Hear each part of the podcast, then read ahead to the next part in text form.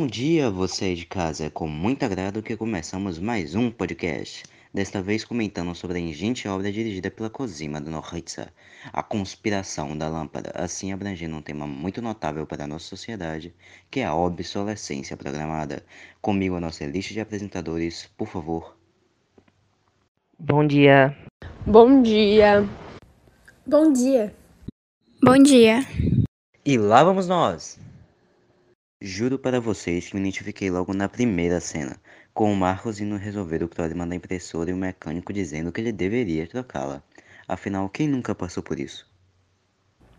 Sim, certamente este é o pilar do consumismo moderno. O Bauman já dizia que numa sociedade de consumo, compartilhar a dependência de consumidor, a dependência universal das compras é a condição sine qua non de toda a liberdade individual. Desta forma, consertar seria um meio de recompor a si mesmo.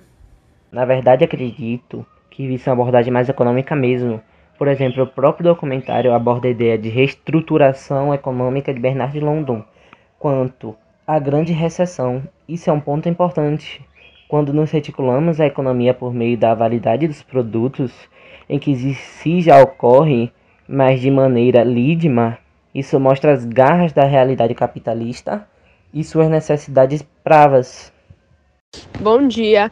Um adendo importante para essa teoria seria o fato de que, quando a Alemanha Oriental desenvolveu uma lâmpada com alta durabilidade para assim sobrepor-se aos modelos anteriores, tivera a ideia vetada pelo mercado estrangeiro, pois representava possíveis depêndios na economia. Bom, de certa forma, o Wonder romantizou um grave problema da sociedade odierna. Minha cena favorita do filme é quando Wesley processa a Apple, pois isso é factual e as empresas têm como confirmada essa visão de mundo consumista, citando Bauman novamente. Abre aspas, o capitalismo é um sistema parasitário.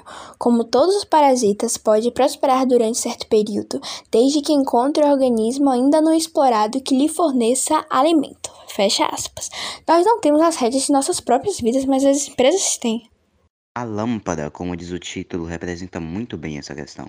O esboço e evolução de um objeto que percorre por diversas histórias pessoais, em tempos e locais diferentes, mas ainda assim o mesmo problema, a obsolescência programada.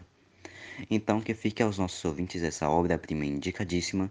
Uma boa semana a todos, até a próxima.